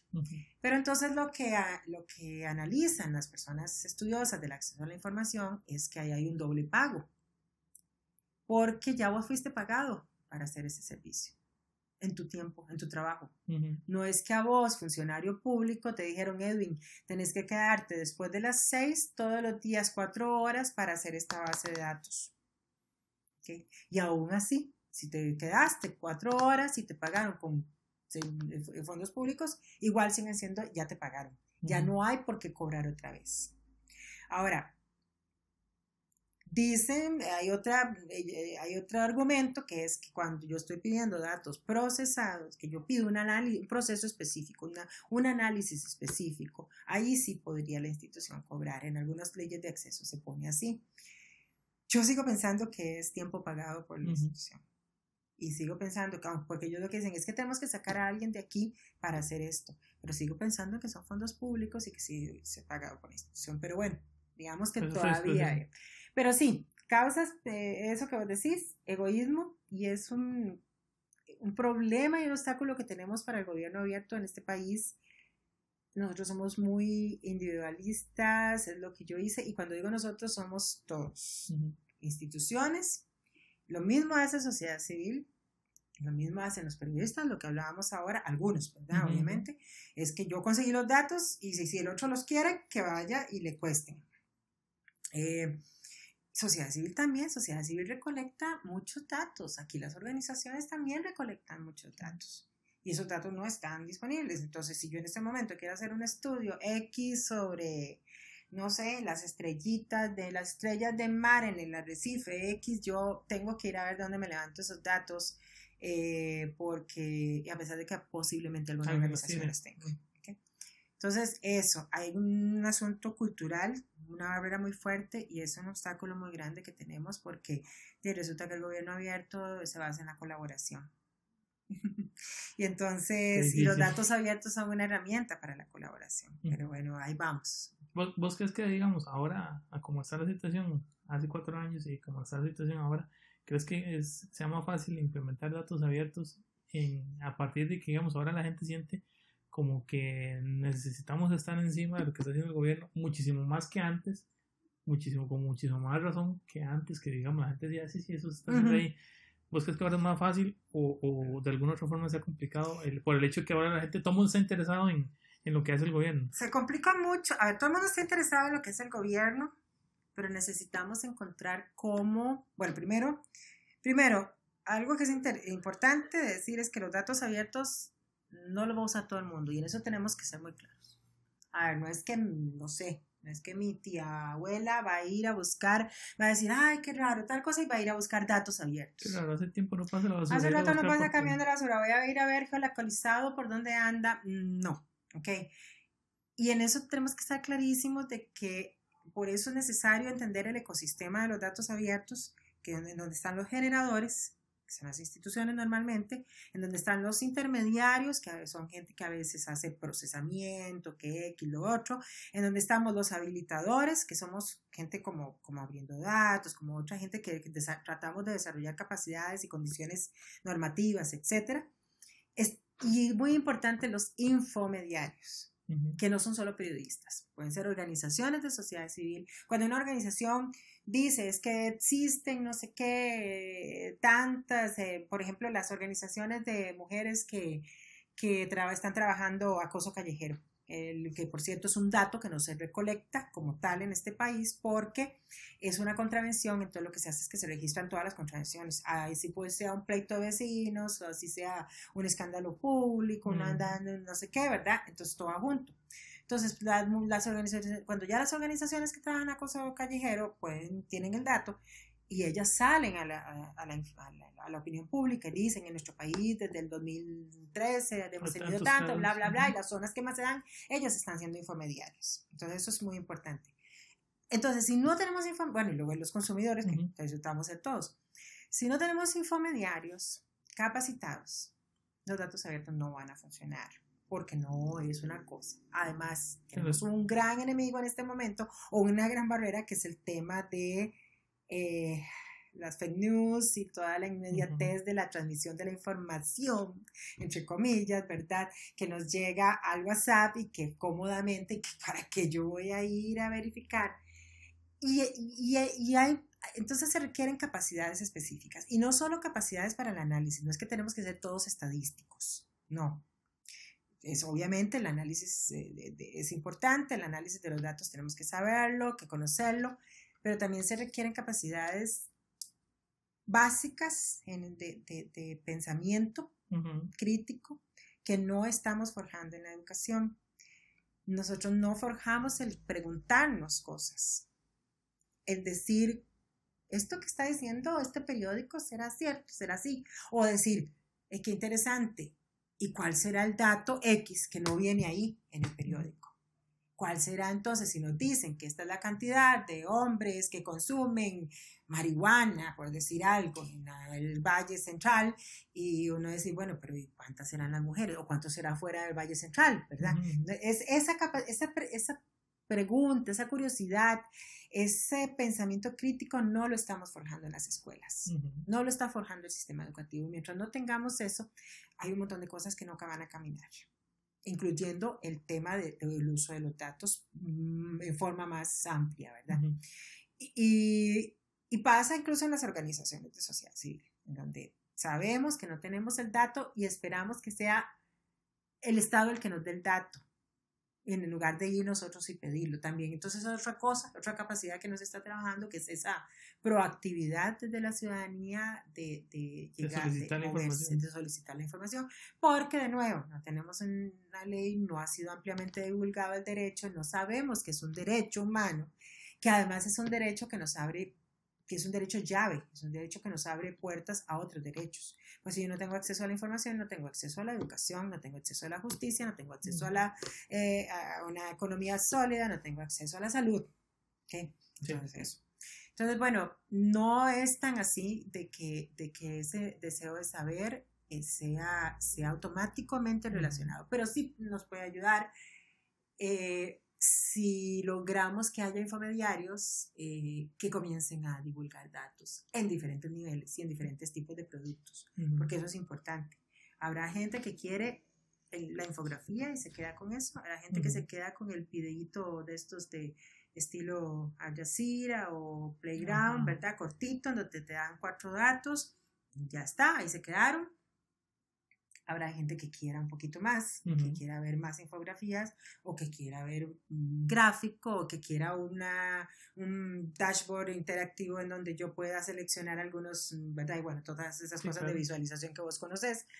Y, y, y habrá quien quiera no, yo quiero descargar y quiero los datos en bulto de todos los que existen porque quiero. Y yo me encargo de hacerlo. Exactamente. Ahora, ¿quiénes son ahorita los que están haciendo los mejores infomediarios que vos has visto acá en el país? Porque al final de cuentas, como decimos, ya poco a poco las instituciones empiezan a soltar información y quizás ya haya más datos como para empezar a procesar. ¿Quién ahorita está haciendo buena, buena sí, todavía seguimos en el, en el nivel de, de solamente la prensa, creo yo. Em, solamente no, no, tenemos iniciativas eh, sostenidas. Ah, para la campaña, por ejemplo, salieron algunas cosas que era interesante, pero era más aislado, ¿verdad? De, para, el momento. para el momento. Entonces es cuando salen como estas páginas y estos sitios que analizaban los, eh, que eran iniciativas ciudadanas que analizaban los, los planes de, de gobierno los, y, y, los ponían como en una cuestión ¿verdad? con datos, los respaldaban, o las iniciativas de, algunas iniciativas de fact-checking que salieron, aparte de las más conocidas, ¿verdad? Que salieron por ahí gente, organizaciones haciendo esfuerzos por hacer iniciativas, pero muy corto. Las organizaciones de sociedad civil, no tenemos en sociedad civil una iniciativa así que yo te pueda decir esto está funcionando muy bien, hay que ponerle el ojo. Nos falta por ahí. Y yo creo que obedece a lo que ya hablábamos hace un rato. Todo, ya, al fin de cuentas nosotros estamos muy ocupados en la operación arroz y frijoles y, hay muchas cosas que quisiéramos saber, pero mm, nos cuesta. Y yo me acuerdo, nosotros intentamos hacer cuando Nate, intentamos hacer un ejercicio de recabar y publicar la información disponible, los datos y tratar de presentarlos en datos y hasta intentamos, lo hicimos, una pequeña geolocalización de los albergues, de los centros de, de recolección unificados y es muy difícil, es muy difícil porque vos estás en otras cosas. Pero bueno, periodistas, eh, hay, hay iniciativas interesantes, insisto, la, la, Nación Data ha, ha, hecho cosas muy buenas. Lástima que algunas cosas no tenga uno acceso si no es en la versión pagada, pero sí tiene cosas muy buenas. Pero son frijoles que son. Sí, de, sí, sí, sí, de nuevo, es totalmente comprensible, ¿no? Em, está, em, bueno, la voz de Guanacaste también, definitivamente. La voz de Guanacaste que además eh, cuenta historias basadas en datos, que eso es muy importante porque ellos cuentan la historia y la personifican y le ponen nombre y apellidos y lo, vos entendés que ese dato hay personas detrás de los datos y eso es muy, muy importante, es una forma muy buena de llevar y aparte de eso tener los datos ahí. Y bueno, algunos, algunos trabajos del semanario. Eh, hay cositas ahí que van saliendo. Eh, uno, por ejemplo, ve en el grupo de, bueno, eh, en el del, fino, eh, algunas cosas está haciendo, un cabronero con algunas cosas que saca que hay datos detrás, ¿verdad? Y todo. Yo, yo siento que hay cada vez como una tendencia. Pero uno, lo interesante es quizás uno ve, y hace poco leía un artículo que, que decía que si la nueva, los nuevos espacios de moda van a ser los, los grupos de Facebook porque están tomando un auge muy grande. Y un grupo bien mediado yo creo que es interesante. Y aquí, por ejemplo, en el grupo de este que tiene Diego, Delfino, el de inteligencia colectiva, yo he notado una tendencia muy grande a que la gente pida y comparta datos. Cuando hay de todo, ¿verdad? Sí, sí, de hecho. Anda como siempre. Hay quien llega con el, el eh, eh, la, la, cadena, el, el ¿verdad? El, el, bulo de hace 200 años, ¿verdad? Que estuvo primero en PPT y después pasó a esto y ahí lo vuelven a poner ahora, ¿verdad? Hay quien llega con eso como, pero también noto una tendencia muy fuerte a que la gente pida y comparta datos ahí. Y entonces, de nuevo, valdría la pena, ¿verdad?, explorar ese tipo de, de iniciativas como para comenzar a pensar Eh, en, yo creo que la primera cosa que necesitamos es que los datos estén disponibles en un solo lugar, entonces hay que presionar por el, por el portal nacional, pero sin embargo comenzar a pensar en que iniciativas como esas podrían detonar. Sí, que al final de cuentas se basen en eso, digamos, lo que aspiramos es esto. Ahora, ese, ese, portal, ¿quién, ¿quién es el que teoría debería salir, sacar el portal lo tiene que sacar el lo tiene que sacar eh, la eh, presidencia. Eh, por, por decreto tiene que sacarlo presidencia el portal nacional que aparece en el decreto es el de presidencia. Ya hay un portal lo que pasa es que ahí va. sí no tiene datos y además es una plataforma que no nos satisface porque no es una plataforma de la cual se pueda permita cosas que son requisitos de los datos abiertos como la descarga en bulto, ¿verdad? Y, y algunas cuestiones. Eh, ahorita en este momento se están analizando opciones y, es muy posible que, se vaya a, tomar una decisión por una, por una plataforma eh, desarrollada in-house a partir de un software, eh, de, una, a partir de, de, que es una, herramienta abierta. Entonces, no es esto, esto que te digo es parte de la discusión. En este momento es algo que puedo decir porque están las actas, pero no, hemos, no se ha tomado decisión, ¿no? Y, y, falta un ratito para eso. Yo, mi esperanza, mi expectativa es que nosotros podamos tener un, por lo menos un beta del portal en Costa Rica, tal vez en el, al finalizar el primer semestre del, del, del 2019. Tener por lo menos el beta del portal. Yo pienso que yo pienso que sí. Llegar al bicentenario, con, ya que está la fecha de, ahí cerquita. Ay, para el bicentenario yo, mi sueño sería que tengamos un portal muy, lleno, muy lleno de A ver, no muy lleno de datos porque si algo se ha aprendido de la, de la experiencia internacional es que no es la cantidad de datos. Es la calidad y la, la pertinencia en cuanto a que sean datos interesantes para la gente. Sí, porque de nada sirve tener un montón de información y eso mm, para qué. Yo, a ver, yo, yo conozco una municipalidad aquí que eh, tiene muchos datos y que ha persistido mucho en la publicación de datos y tiene, por ejemplo, una, no es ni una base de datos, porque es que esta es otra, ¿verdad? Lo que se publica muchas veces son tablas, no bases de datos. Entonces, por ejemplo, tienen, publica todos los meses una tablita de los libros prestados en la, en la, en la biblioteca municipal que eventualmente podrían ser interesantes si tuviéramos además los datos de todo el Sistema Nacional de Bibliotecas para hacer comparativos o tuviéramos datos abiertos de cifras de lectura, de, de, de, índices de desempeño en pruebas de comprensión lectora, cosas que pudiera uno cruzar, pero si está solo aislado, entonces, y esa es una experiencia internacional que, que, muchos países ya han pasado. México, mm, nos lo decían los colegas hace poco abiertamente. A ver, nosotros primero publicamos de todo y, y la frustración más grande era que aquello no se movía. Entonces comenzamos a, a, moverlo por otra forma, a tratar de preguntar cuáles eran los datos, porque, y es eso que te digo, de, de, que se ha llegado ya a entender que es un proceso, que un proceso que implica Hacer, exacto, y, ya, y, saber cuáles son los datos. Pero bueno, volviendo al sueño, es que haya un portal de datos muy, potente, muy avanzado, ojalá que sea un data lake en donde puedas hacer revolver datos y usar y ver pues, de todo, y, y, el, y, pero que haya también una mm, sociedad civil y una ciudadanía eh, sí, que no toda, porque no va a ser nunca toda, pero sí que haya muchas organizaciones usando, los, usando esos datos. Y para eso hay que generar capacidades en las organizaciones también. Ahí tiene que haber mucho entonces educación. Educación y, y, proceso, educación desde el entendido como sistema educativo, definitivamente. Definitivamente nosotros deberíamos estar desarrollando capacidades para trabajo con datos desde chiquitos. Yo no sé en qué momento se abandonó porque nosotros, eh, yo que ya tengo mis añitos, nosotros sí aprendíamos en el, cosas básicas, fundamentales que tenían como que ver con eso. Pero bueno, la cuestión es que tiene que ver el sistema educativo, pero también tiene que ver las mismas organizaciones.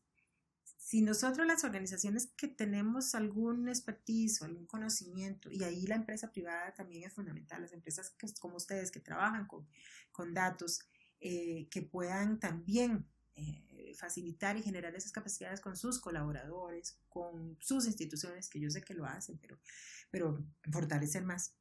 Pero si nosotros las organizaciones que estamos más en transparencia y en datos abiertos, en acceso a la información, no nos sentamos con las organizaciones de base que están trabajando temáticas específicas, de, por decirte algo, de nuevo, organizaciones de mujeres, que trabajan por los derechos de las mujeres, organizaciones que trabajan en la defensa del agua,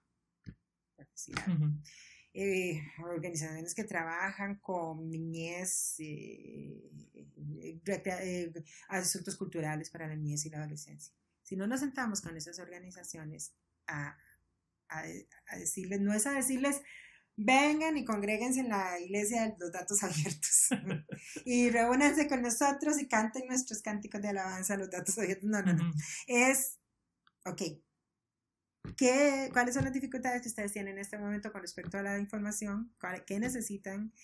¿Y qué de lo que nosotros tenemos? Y enseñar, hacer un intercambio de, de capacidades, pero de nuevo vamos al tema del, de, las islas.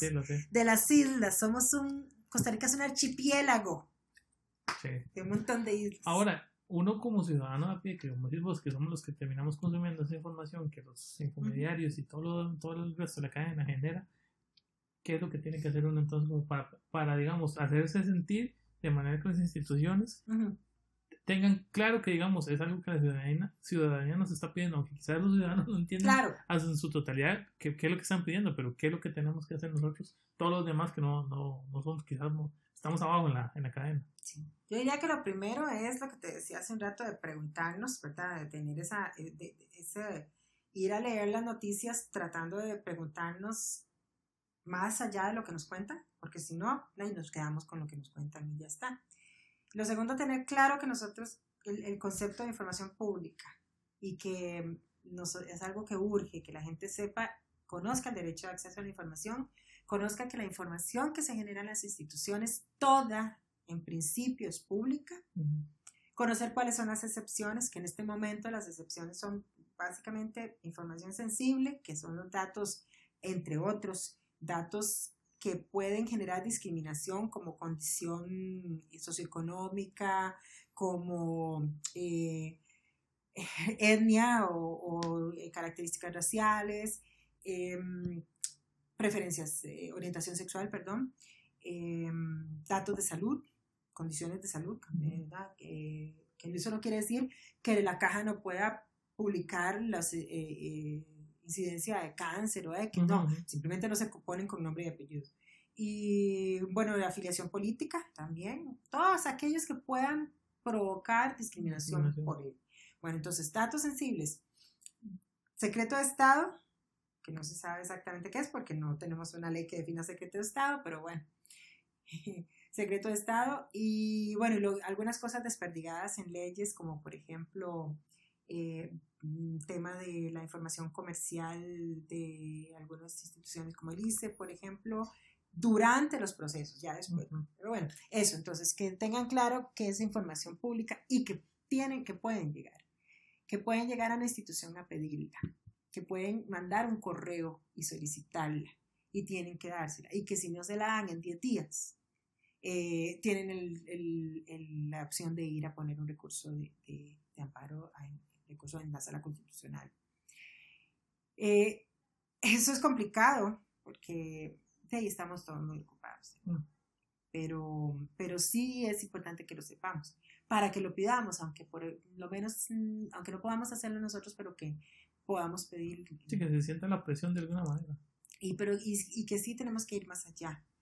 Es, es urgente que vayamos, la gente nos está cuestionando cosas y más bien es como conformarse con lo que tienen. Pero sí es eso. Y que si no lo pueden hacer, que, que sepan que algunas organizaciones podemos hacerlo por ellos, ¿verdad? Y que puedan buscarnos. O, o, los mismos periodistas, o qué sé. Pero eso es como lo que yo creo que lo más importante es, como decía Parmenio Medina, mm, volver a la malicia indígena. A pensar, sin pensar mal, a pensar qué hay detrás. ¿Cuál es la razón? ¿Cuál es la ganancia? Preguntarnos por qué, qué, qué raro, qué más, qué más hay aquí en esta nota. Sí, porque al final de cuentas creo que muchas, como que de alguna otra manera la, la, la misma incertidumbre, la misma desconfianza, y creo que esa decepción que muchos sentimos en algunas instituciones del Estado ha hecho que la gente como que diga, es que Ah, sí, no, no, no, no, No es, eh, y a ver, yo lo estoy diciendo y suena muy fácil esto de, de que uno va, pide la información y demás, pero te vas a topar con muchas barreras. Además que hay una cuestión al final y que uno dice, bueno, ¿y para qué es eso que vos decís? Es como el sentimiento que ha generado el tema de la impunidad, que ese es otro problema, ¿verdad? Es otro problema enorme que tenemos, la impunidad que ha ido desmotivando. Ahora, ya de por sí nosotros somos quitaditos para el tema. Tampoco es que todo, ¿verdad?, es culpa de las instituciones, somos quitaditos. Pero yo ahí hago una defensa de, de ese ser quitado, porque también se cae en un exceso de decir, es que la gente no participa, es que la gente es una esta, es que es una desinteresada, y sobre todo se escucha mucho este discurso en las instituciones. Eh, no, es que no es una barbaridad, nosotros hacemos convocatorias, vean, no sé qué, y no llegan, pero bueno, es que en primer lugar, eh, y ya yo que tengo añitos de estar en esto, te convocan, sí, te abren espacios de participación, pero vos tenés que poder ir a las 10 de la mañana a una reunión, tenés que poder ir a las 4 de la tarde, tenés que poder ir siempre, no, a las 4 no, a las 4 no, a las 4 no porque les pega con la salida y Dios guarde, no, todo tiene que ser, la ciudadanía tiene que ajustarse a la institucionalidad para participar. Entonces yo siempre les digo, ok, vean, y yo siempre se los digo en las capacitaciones, pónganse a pensar en una mujer y bueno, uno, o un hombre, pero yo indiscutiblemente pienso en las mujeres porque nuestra jornada no acaba de llegar a la casa. Pónganse a pensar en una mujer que trabaja en papas, en una fábrica en papas. Estuvo en un turno de 8, 10 horas, porque no son 8 horas las que se trabajan ahí, 10 horas de pie tal vez. Tiene que tomar un bus porque vive en Tirraces. Entonces tiene que tomar dos buses y en ese trayecto, desde, desde Pavas hasta Tirraza, se llevó dos horas mínimo, porque tenemos los problemas que tenemos de, de movilidad. Entonces, dos horas mínimo. Salió a las seis de la tarde, llega a las ocho de la noche a su casa. Y a esa hora querés que vaya a una reunión de vecinos a participar dos horas. y hablar de temas que no necesariamente son. No necesariamente, y querés que vaya a una reunión de vecinos. No, aprovecharla en esas dos horas que estuvo en el bus y llegarle de alguna manera porque lleva un teléfono en las manos. O, o de alguna manera de llegarle con mensajes de texto, con lo que sea, pero aprovecharla en ese momento. Eh, eh, porque mentira, porque a las 8 de la noche además ella tiene que llegar a hacer la otra jornada, hacer, eh, alistar uniformes, meriendas y todo lo que uno hace y terminar su día a las 10, 12, 11 de la noche. Entonces, no es tan sencillo decir que es que la gente no quiere participar es que no todos tenemos las condiciones para participar.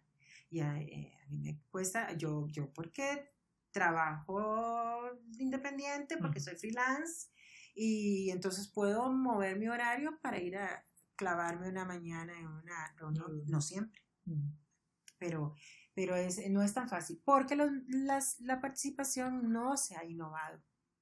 Además es aburrida, es aburrida porque no salimos de la reunión, entonces, no tenemos metodologías innovadoras. Si te convocan a un taller y es ir a escuchar a cuatro personas hablar, eso no es un taller. Entonces uno va con la expectativa de que vas a construir algo, porque en taller se construye algo y llegas. Entonces no hay metodologías de participación innovadoras. Tenemos que explorar metodologías de laboratorio en las, en las instituciones. Eh, hay instituciones en otros países, Chile tiene laboratorios públicos, laboratorios municipales en, en algunos eh, municipios en Argentina, en donde te convocan y es, eh, venga, apunte, haga, muévase, pase por las mesas, por lo menos te estás moviendo, estás trabajando, pero no irte a sentar a una reunión a escuchar, hablar y hablar a la gente. Y si vos no sos de los que hablan mucho o estás comenzando en un proceso, no vas a participar. Sí, termina intimidándose, que quizás esas son las cosas que, que por lo menos las actividades que ustedes tratan de hacer tienen. Exactamente, y es una cosa que yo veo muchas dificultades en la función pública porque ellos son muy estructurados, entonces las, las actividades son, suelen ser aburridas, no son motivadoras y sobre todo eso ir a hablar y hablar y para qué vos vas a sacar una mañana de tu trabajo, vas a sacar permiso, lo que sea, para ir a oír hablar, no, vos tenés un montón de cosas que querés decir. ¿ok? Y lo otro es pasar de la consulta, porque en este país, bueno, en toda América Latina, el 97% de las iniciativas de participación en América Latina se quedan en la consulta, ni siquiera llegan a la devolución.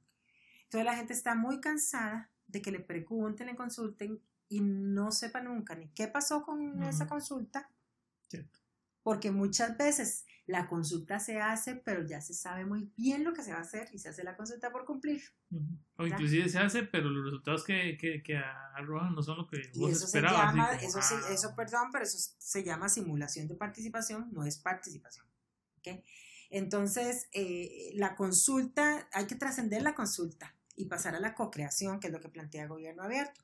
Y es muy diferente. En la co-creación, co-creación es sentarnos a la mesa con una hoja en blanco en donde yo llevo ya ideas, sí, claro, y, y, vamos con una agenda, sí, claro que vamos con una agenda, tanto gobierno como sociedad civil como sector privado, cada uno tiene su agenda.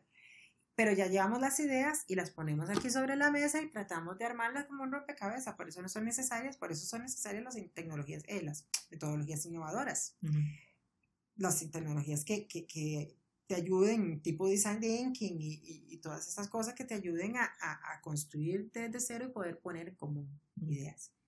Entonces, e, es eso hay que trascenderlo, porque estamos muy cansados de, de, una participación que es simulación. Entonces, yo ahí hago una defensa en ese sentido. Sí, somos apáticos, sí. Y sí, culturalmente somos apáticos. Pero es lo que pasa y aquí saco mi, mi, mi, personalidad de maestra y mis creencias y mi, forma de ser de maestra. Es lo que pasa con un estudiante. Yo tengo un estudiante apático que no se interesa y mi obligación es motivar para que el aprendizaje se vuelva interesante para él o para ella. O para el grupo, porque a veces es todo el grupo el que es apático y pasa. Nos llegan a veces, cuando yo estaba en el aula, me pasaba, a pesar de que yo tenía el privilegio de que tenía las computadoras, que era lo que todo el mundo quería ir a mi clase, ¿verdad? pero, pero pasa que los estudiantes, a veces hay grupos completos que son difíciles y apáticos, ¿qué hay que hacer? Hay que buscar la manera de, de atraerlos. Bueno, es lo mismo, es lo mismo, el Estado no puede decir, no, aquí está, aquí están los, ahí tenemos, y sí, Costa Rica tiene como, ya me, se me olvidó el inventario completo, pero son como 37 figuras diferentes de participación institucionalizada entre juntas de educación, comisiones, eh, em, asociaciones de desarrollo, todo eso, los eh, consejos territoriales, bueno, un montón de cosas, y son un montón de espacios, pero todos son tradicionales y la ciudadanía ahora ha cambiado, ya nosotros no queremos ir a oír a alguien mientras nosotros podemos googlear lo que está diciendo es mucho más. Sí, tráteme de decirme lo que usted me dice en una charla de dos horas. ok, entonces ya yo estoy acostumbrado a que esa información me lo puedes pasar en un video en YouTube o ponerlo, compartirlo en un grupo en Facebook. O inclusive, si estamos hablando de Dios, te manda el video a WhatsApp. Usted está interesado, mándele la información ahí. Claro. La gente está ahí. Hay que ir mándenselo antes de la reunión y mándele el videito antes de la reunión para que la gente ya llegue. O mejor aún, lleguen y pregúntenle a la gente que sabe del tema, porque resulta que la gente de afuera sabe del tema también y es la que está viviendo la problemática. Entonces, mejor lleguen y pregunten que saben del tema y usted complete nada más. De nuevo, pongo la, la hago la analogía con una clase. O sea, uno llega como ahí se encuentra grupos en donde uno quiere dar una clase y, y encuentra que los chiquillos saben más que uno, entonces no, aquí hay que reacomodar entonces, partamos de lo que sabe la gente y así solo se vuelve una conversación más. Sí, porque al final de cuentas, a veces dar clases implica que a veces uno también, el que está enseñando, a veces termina siendo enseñado. Por Entonces, supuesto. es como, ok, aprendamos de los dos, porque al final de cuentas, en sociedad civil, la sociedad tiene el problema, el gobierno está para resolver el problema, pero no necesariamente veces las respuestas las encontrás en el gobierno siempre los va a tener, no, no haces, eso no. Porque uno ya lo vive, pasa todos los días eh, sufriéndolo, y entonces no, yo creo que la solución es esta. No, y eso que vas a decir es muy importante, eso de, de que no, una vez, muchas veces nosotros tenemos la solución, pero sí hay que entender que, que es un balance, porque también se tiende mucho a decir, ah, pero es algo que la ciudadanía puede resolver, sí.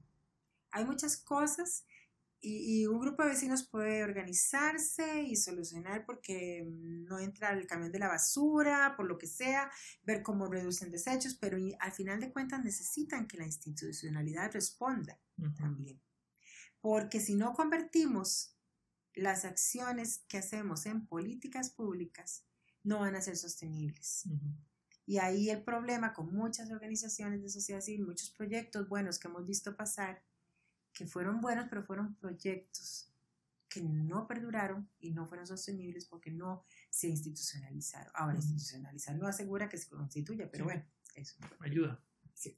Entonces, creo que esta es una conversación, Susana, que en muchas cosas nos toca a los, a los que vivimos en este país porque de alguna manera nosotros vivimos en este país, tenemos que lidiar con, las, con los problemas que tiene movilidad, acceso a la información y obviamente a partir del acceso a la información, cómo podemos tomar esa información para, para llevar, digamos, o, mover cosas que tal vez nos solucionen la, la, la, vida y los problemas que tenemos. eso que te decía, que el acceso a la información es un derecho llave, un derecho que por sí mismo no te sirve para nada, es para hacer algo más. Entonces, quizás, quizás es algo que ah, hoy, no, ya durante muchos años eh, te he escuchado estar hablando del tema y a fin de cuentas es una, una labor que no es fácil, pero como dicen, es un, no sé si es un trabajo sucio, pero alguien tiene que hacerlo.